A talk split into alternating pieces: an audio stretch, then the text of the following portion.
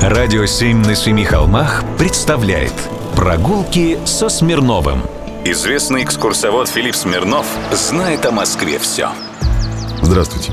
Знали ли вы, что в Москве расположен самый крупный в Европе музей утюга? Нет? А это именно так. Сейчас, конечно, его не посетить физически, но можно погулять по части его коллекции виртуально.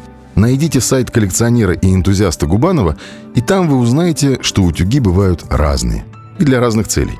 А музей был открыт два года назад на территории Измайловского Кремля. И этот развлекательный центр востока столицы открыт был 10 лет назад. Выглядит он забавно с точки зрения истории.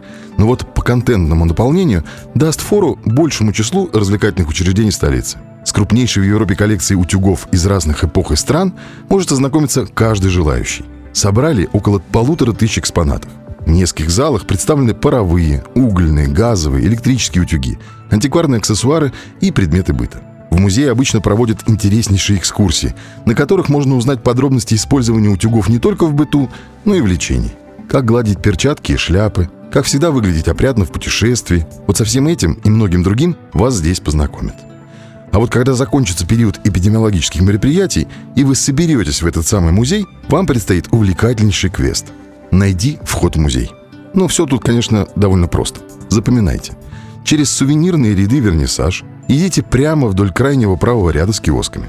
Как только дойдете до конца рядов и упретесь в деревянную синюю лестницу, поворачивайте направо и идите вдоль магазина с платками и плакатами.